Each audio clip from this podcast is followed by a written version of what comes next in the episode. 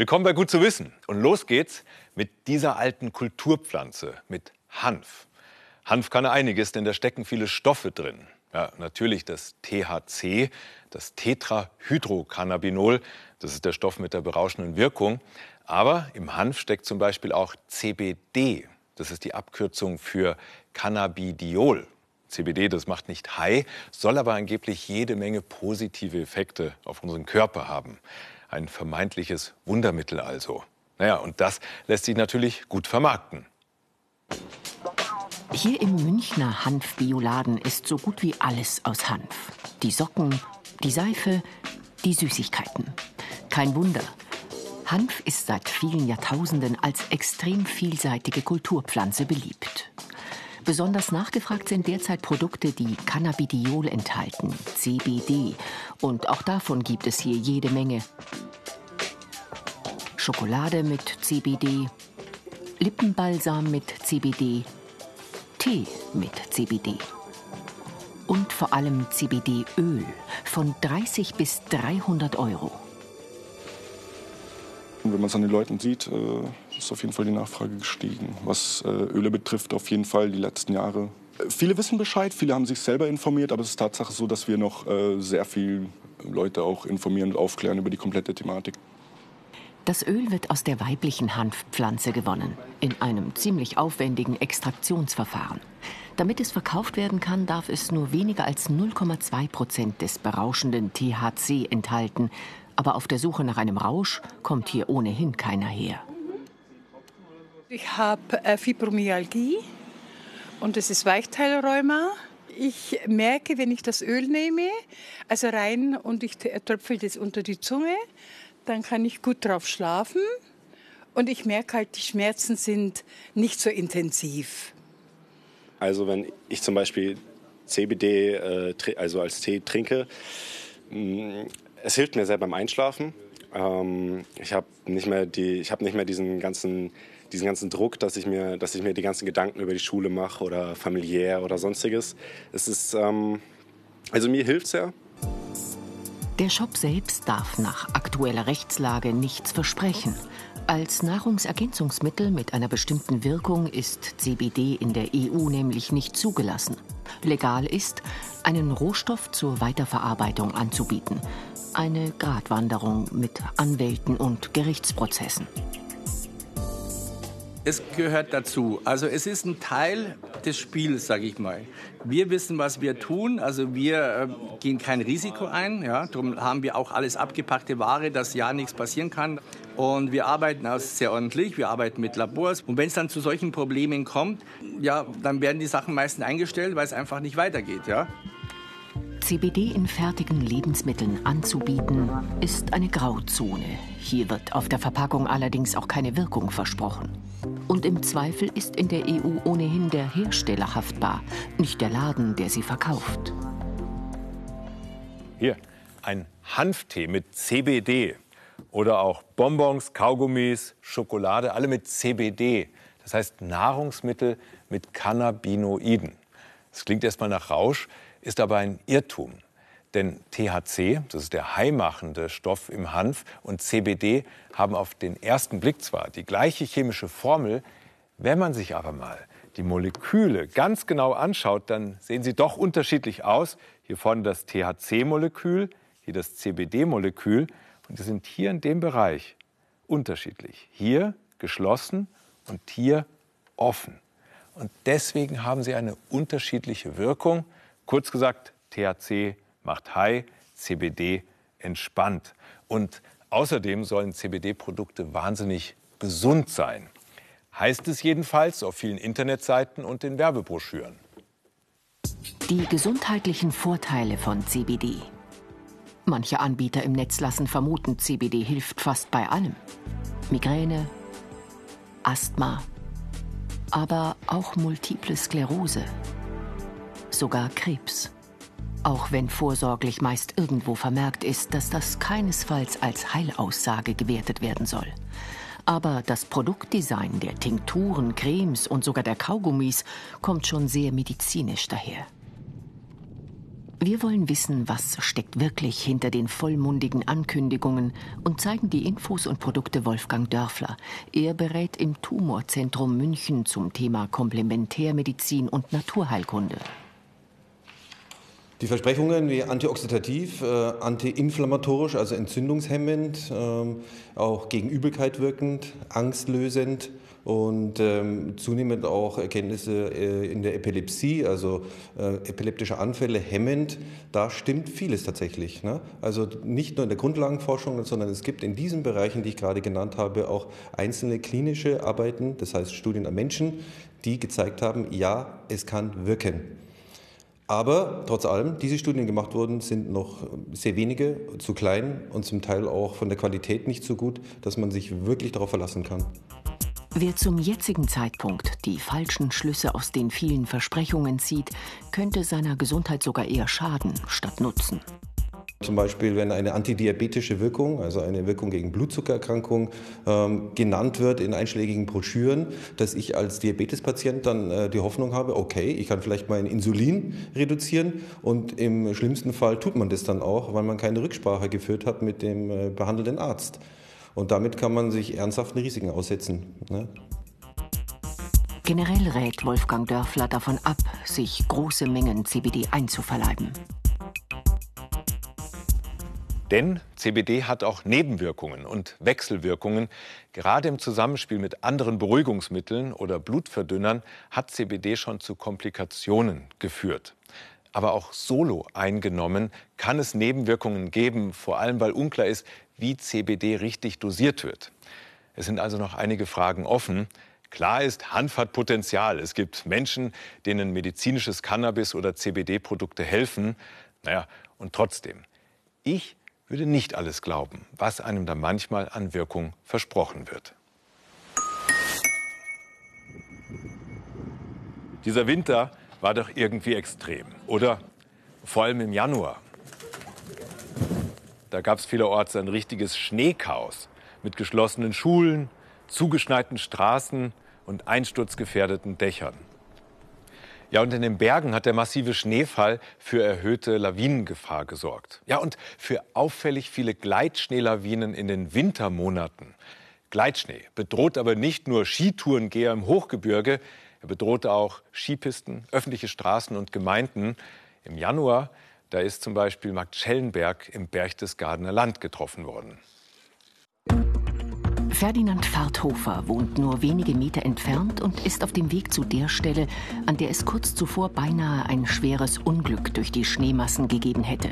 Der Weg dorthin ist auch jetzt noch gefährlich. Wir gehen jetzt zu dem Bereich, wo die Lawine runtergekommen ist. Momentan ist hier unten relativ sicher. Wir haben die gefährlichen Bereiche jetzt schon überkreuzt und keine 50 Meter weiter vorne ist dann der eigentliche große Lawinenabgang gewesen, der die Straße verschüttet hat. Auch wenn es nicht so aussieht, dies ist eine sonst viel befahrene und begangene Straße. Vor zwei Tagen bekommt Fahrthofer einen Anruf, dass hier eine Lawine abgegangen ist. Sowas passiert im Gelände immer wieder. Aber diese geht durch den Wald bis in den Ort auf die Straße. Sie wird meterhoch verschüttet. Und der Schnee ist hart wie Beton. Vermutlich eine Gleitschneelawine. Lässt sich nichts drücken. Ist ein eingefrorener Eisblock. Das ist unmöglich. Fahrthofer ist Fotograf und Kameramann und eilt sofort zur Unglücksstelle. Eine Lawine hat er hier seit über 40 Jahren nicht erlebt. Er ist überzeugt, dass es eine Gleitschneelawine war. Eine Lawinenart, die normalerweise im Frühjahr auftritt, jetzt aber im Hochwinter. Und diese Lawine ist kein Einzelfall. Allein in Bayern gibt es mehrere Gleitschneeunglücke mit insgesamt drei Toten. Aber hier war niemand auf der Straße unterwegs. Es gibt keine Opfer. Wenige Tage später im Schmirntal in Tirol, unterwegs mit dem Lawinenforscher Peter Höller. Überall entdeckt er Risse im Schnee, Anzeichen für drohende Gleitschneelawinen. Und da vorne sehen Sie jetzt einen sehr schönen. Da ist natürlich jetzt die, die dunkle Bodenoberfläche mit diesen paar Zentimetern Schnee überdeckt, aber das ist so ein typischer Anriss, so ein Lawinenmaul so ein, oder Fischmaul. Früher glaubte man, dass solche Fischmäule ein Zeichen für sicheren Schnee seien. In Wahrheit kann unterhalb jederzeit eine Gleitschneelawine abgehen. Auf warmem, feuchtem Boden gleitet dann der schwere Schnee ab. Ja, das Problem ist, man weiß eigentlich nicht ganz genau, wann sich so eine Gleitschirmlawine löst. Man kann zwar sehr gut beobachten, dass es Risse gibt und nach dem Riss kann das jetzt sofort abgehen, diese, diese Gleitschirmlawine. Sie kann aber erst wenige, mehrere Tage später oder vielleicht sogar Wochen abgehen. Die Lawinenforscher sind ratlos. Anders als bei anderen Lawinentypen können sie für diese Art keine genauen Vorhersagen treffen. Es können jedoch nicht wochenlang nur auf Verdacht Häuser evakuiert oder Straßen gesperrt werden. Aber die sind von dieser Lawinenart besonders betroffen. Für Autofahrer oder Fußgänger ist so ein relativ langsamer und vermeintlich harmlos aussehender Schneerutsch lebensgefährlich. Die Masse ist beachtlich. Nehmen Sie so an, 10 mal 10 Meter, das ist ja nicht besonders groß. Ne? Und sie nehmen eine, eine Anrisshöhe zum Beispiel von nur einem halben Meter, also ungefähr so viel, dass das anreißt. Das sind also 10 mal 10 mal einen halben Meter, sind das 50 Kubikmeter. Das klingt jetzt auch noch nicht so viel. Wenn Sie aber dann sagen, der Schnee hat zum Beispiel 200 Kilogramm pro Kubikmeter und Sie multiplizieren diese 200 mit die, mit die 50, dann haben Sie immerhin 10 Tonnen. Das ist eine ganz schöne Menge. Ne? Schon kleine Rutsche können Häuser schwer beschädigen. Peter Höller startet daher jetzt ein Forschungsprojekt, um die Vorhersage von Gleitschneelawinen zu ermöglichen und so besser warnen zu können. Auch in Bayern drohen Gleitschneelawinen. Die Lawinenkommission fährt auf den Wendelstein, um die Gefahr zu prüfen und wird vom Bayerischen Lawinenwarndienst begleitet. Ich möchte mir das jetzt heute mal anschauen, wie das da oben ausschaut. Also da sind riesige Gleitschneemäuler aufgegangen. Sie haben erzählt, Sie haben sowas überhaupt noch nie gesehen. Also das finde ich jetzt mal spannend zum Anschauen. Oben im Gipfelbereich sollen Anrisse im Schnee die Skipiste bedrohen. Die Männer müssen nur ein paar Schritte aus dem Bahnhof an der Bergstation treten, um das Problem begutachten zu können. Auch hier ist unklar, ob und wann eine Gleitschneelawine abgeht. Anrisse sind von unten schwer zu erkennen, weil sie von frischem Schnee bedeckt sind. Aber Luftaufnahmen zeigen, wie sie die Gipfelstation und die darunterliegende Skipiste bedrohen. Links im Bild riesige Risse. Der meterhohe schwere Schnee kann jederzeit auf die weiter unten liegende Piste und die darüber fahrende Zahnradbahn abrutschen. Der Schnee, der gleitet jetzt Richtung Tal wegen dem großen Gewicht von dem Schnee. Und es ist sehr schwer vorherzusagen, ob das jetzt nochmal als Lawine abgeht oder ob sich das jetzt langsam beruhigt und sich gar nicht mehr bewegt. Eine Schneebrettlawine könnte man wegsprengen, aber bei Gleitschnee funktioniert das nicht. Er ist zu schwer. Ob man jetzt da einen Sprengstoff direkt auf den Schnee aufbringt oder in den Schnee einbringt äh, und dann springt oder ob man den Sprengstoff dann zwei oder drei Meter über Boden, über die Schneedecke springt, das bringt nichts mehr. Das bringt also nur ein paar Quadratmeter, äh, erkennt man dann, dass da gesprengt worden ist, aber sonst gar nichts. Keine Vorhersage, keine Sprengung, aber eine große Gefahr. Auch der Bayerische Lawinenwarndienst beginnt jetzt ein Forschungsprojekt. Ein Computerprogramm mit Wetter- und Schneedaten gefüttert soll künftig vor Gleitschnee warnen. Also für uns in der Warnzentrale wäre es natürlich ähm, wichtig, dass wir diesen Zeitpunkt, wann Gleitschneelawinen abgehen, besser vorhersagen können. Und da gibt es Modelle, die die Feuchte in der Schneedecke modellieren können. Und das möchten wir jetzt halt den Winter, nächsten Winter testen, ob das für uns brauchbar ist. Immerhin, die Forscher wissen, dass die Feuchtigkeit des Schnees eine große Rolle spielt. Aber sie fangen gerade erst an, Gleitschnee zu verstehen. Für die Experten vom Lawinenwarndienst war dieser Extremwinter vor allem eins, extrem stressig. Denn die Lawinengefahr immer wieder richtig einzuschätzen und täglich einen Lawinenlagebericht herauszugeben, auf den sich die Leute verlassen können, hier für die bayerischen Alpen, das fällt selbst den Fachleuten schwer, auch weil es je nach Zusammensetzung der Schneeschicht ganz unterschiedliche Lawinentypen gibt mit ganz unterschiedlichen Gefahren. Lawine ist nicht gleich Lawine.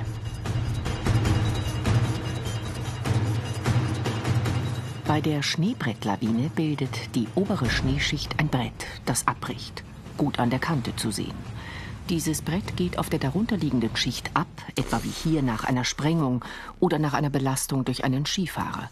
Beide Schichten haben also keine Verbindung. Die obere rutscht, wenn es zu steil ist, ab.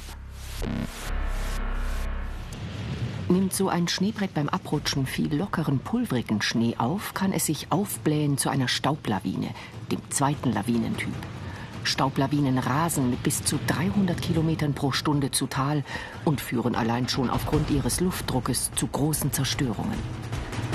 Diese Lawinenart ist die wohl bekannteste, nicht zuletzt wegen ihrer Größe und trotz ihrer Gefährlichkeit auch Schönheit.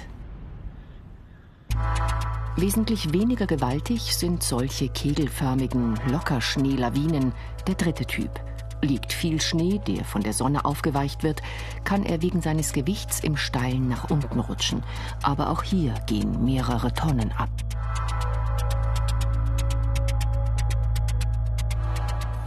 Mehrere Tonnen bei eigentlich lockerem und leichtem Schnee. Das macht nochmal klar, was eine Lawine für eine Naturgewalt ist. Ja, und äh, wenn es regnet, dann wird der Schnee noch schwerer und weicht auf und dann kann eine Nassschneelawine abgehen. Eine Nassschneelawine ist relativ langsam und folgt Wasserläufen, Wegen und Straßen. Ähnlich einem Lavastrom und auch genauso unaufhaltsam. Sie ist vor allem gefährlich für Siedlungen, wie hier in Moos im Passaiertal, wo sie aber nur ein paar Fenster eindrückt und eine Holzscheune wegreißt. Verletzt wird niemand. Ähnlich verhält sich eine Gleitschneelawine. Bei ihr ist der Schnee selbst nicht unbedingt nass, aber der warme Boden, auf dem dann der Schnee als kompakter Block abrutscht. Zwischen Schnee und Boden bildet sich ein Wasserfilm, das Wasser kann vom auftauenden Schnee nach unten sickern oder aber vom Boden, der warm geblieben ist, in den kalten Schnee nach oben steigen und so den rutschigen Wasserfilm bilden. Und bislang kann man nicht vorhersagen, wann dieses Wasser den Schnee zum Gleiten bringt, so wie hier am Spitzingsee.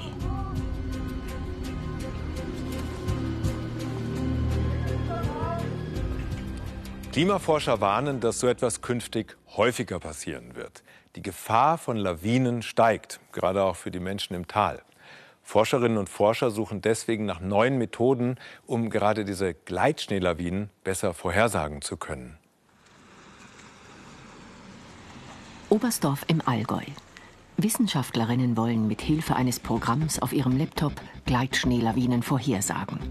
Zusammen mit dem Bayerischen Lawinenwarndienst müssen sie dazu aber erstmal die typischen Anrisse oder Rutschungen im Gelände finden. Sie haben aber eine Vermutung, wo sie suchen müssen.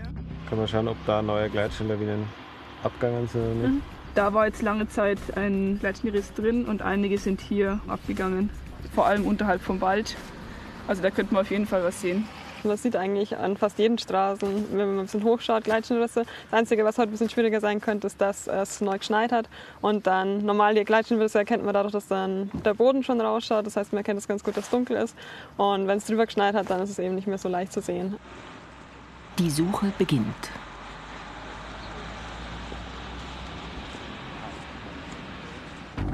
Vier Wochen zuvor im Salzburger Land.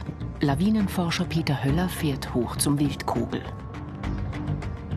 Wir werden ein paar Messungen machen. Wir werden uns einmal die, äh, ein Schneeprofil machen mit äh, Temperatur, Dichte und vor allem schneefeuchte Messungen.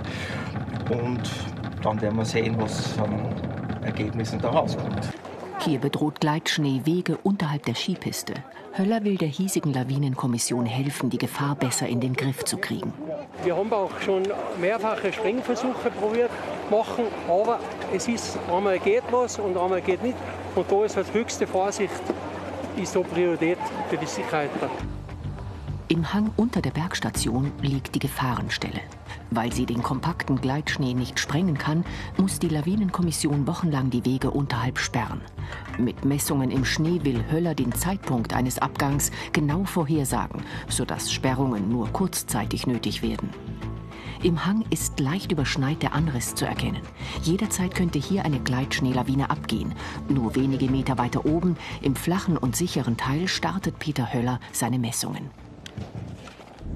Im Allgäu geht die Suche weiter. Ja, müssen wir jetzt schauen, ob wir da durchkommen, gell?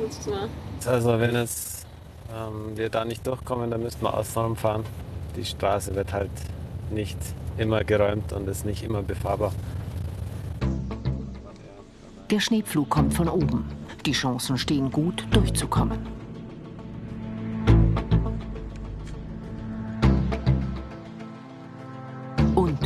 Ist die Sicht gut. Gute Chancen, Gleitschnee, Anrisse und Abgänge zu entdecken. Die Gruppe hat zuvor Webcams von hier studiert und ein paar Hinweise bekommen. Und findet die Stellen ziemlich schnell. Franziska Ehrensberger will die Häufigkeit von Gleitschneelawinen mit der Vorhersage eines speziellen Computerprogramms vergleichen, das Schweizer Wissenschaftler entwickelt haben. Es wird mit Daten von Wetterstationen, die die Schneetemperatur und die Strahlungsenergie messen, gefüttert. Daraus errechnet das Programm einen Feuchtewert für den Schnee und damit das Risiko für Gleitschnee für eine ganze Region. Für heute kann Ehrensberger noch nicht sagen, wie gut die Vorhersage des Programms mit der Realität übereinstimmt, aber sie hat Werte der vergangenen Wochen. Gegen Mitte Februar, am 14. Februar, äh, berechnet die Modellierung, dass die Schneedecke komplett durchfeuchtet ist und gibt eben ein Anzeichen darauf, dass äh, mit Nassschnee und Gleitschnee zu rechnen ist. Und wenn man sich die Webcam anschaut im Allgäu, jetzt hier auf die Seite oder auch vom Fellhorn, äh, was man sieht, dann hat es da auch einen deutlichen Anstieg von Gleitschneeaktivität gegeben. Das heißt, es passt eigentlich ganz gut mit der Modellierung zusammen. Für Ehrensberger ein Beleg, dass das Programm eine gute Vorhersage liefern kann. Am Wildkogel geht Peter Höller einen anderen Weg. Er misst mit einer Kondensatorplatte die elektrische Leitfähigkeit des Schnees. Aus der elektrischen Leitfähigkeit lässt sich sein Wassergehalt berechnen. Jede Kondensatorplatte hat einen bestimmten Wert. In dem Fall habe ich das noch im Kopf, ist es 9,74 und dann noch plus 1 und das ergebe dann letztendlich äh, das Epsilon. Wenn dieser Wert dann ansteigt, dann äh, kann man zumindest gewisse Rückschlüsse darauf ziehen, dass äh, dieses äh, Phänomen des Gleitens eher zunimmt. Und das wird wahrscheinlich dann erst in einem Monat oder im, im, im März eintreten. Je mehr Wasser am Boden, desto rutschiger wird es für den Schnee. Nur wenige Meter entfernt steht eine Wettermessstation. Hier hat Höller im Herbst solche Kondensatorplatten angebracht, die jetzt im Schnee die Feuchtigkeit in verschiedenen Tiefen messen. Und im Fall einer Lawine den Feuchtewert festhalten, ab dem der Schnee rutscht.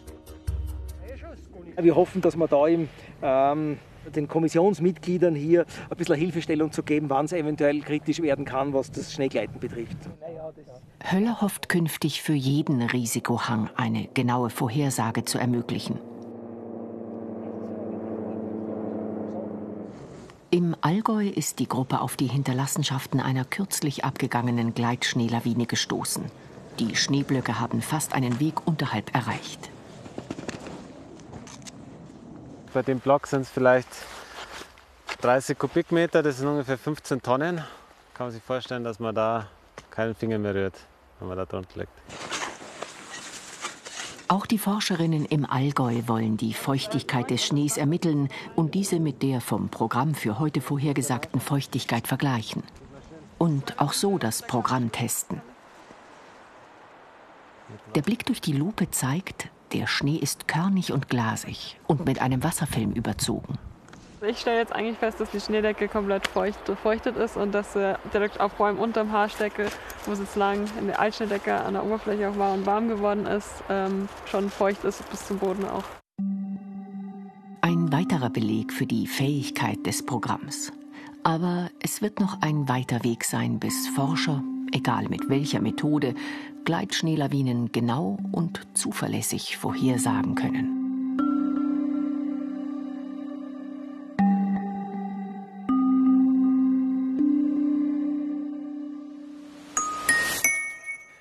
Manchmal wäre es doch toll, die Fähigkeiten von Tieren zu haben. Hier, so schnell laufen können wie ein Gepard oder auch stark sein wie ein Bär oder hören wie ein Luchs oder noch besser hören wie eine Fledermaus, quasi mit dem Gehör zu sehen, sich über Schallwellen zu orientieren. Naja, das kann man sich kaum vorstellen, denn der Schall ist für uns Menschen unsichtbar. Philipp probiert heute einmal, den Schall sichtbar zu machen. Ich kann Schall sehen. Nee, keine Angst, das wird keine Folge über Drogen, sondern über knallharte Physik. Denn Schall kann man tatsächlich sichtbar machen. Ich brauche dafür nur einen Geigenbogen und ich brauche eine Metallplatte. Wenn ich jetzt mit dem Geigenbogen hier entlang streiche, entsteht ein Ton.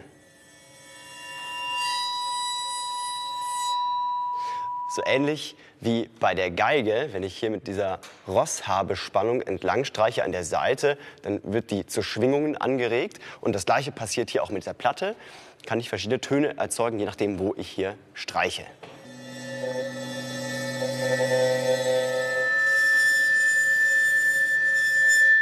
Der ist fies. Aber jetzt wollen wir den Schall ja auch sichtbar machen und nicht nur hören.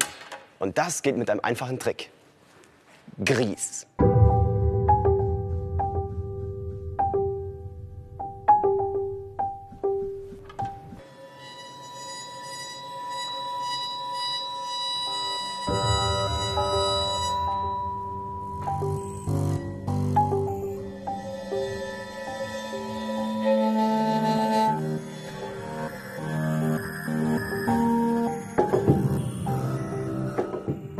Habe ich zu viel versprochen? Schall sichtbar gemacht mit total abgefahrenen Mustern.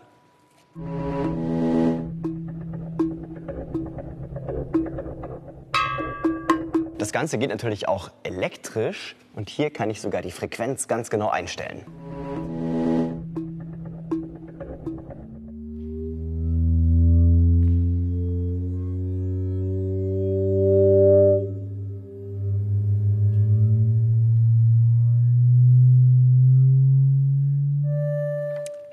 Kriege ich dann gleich einen Tinnitus.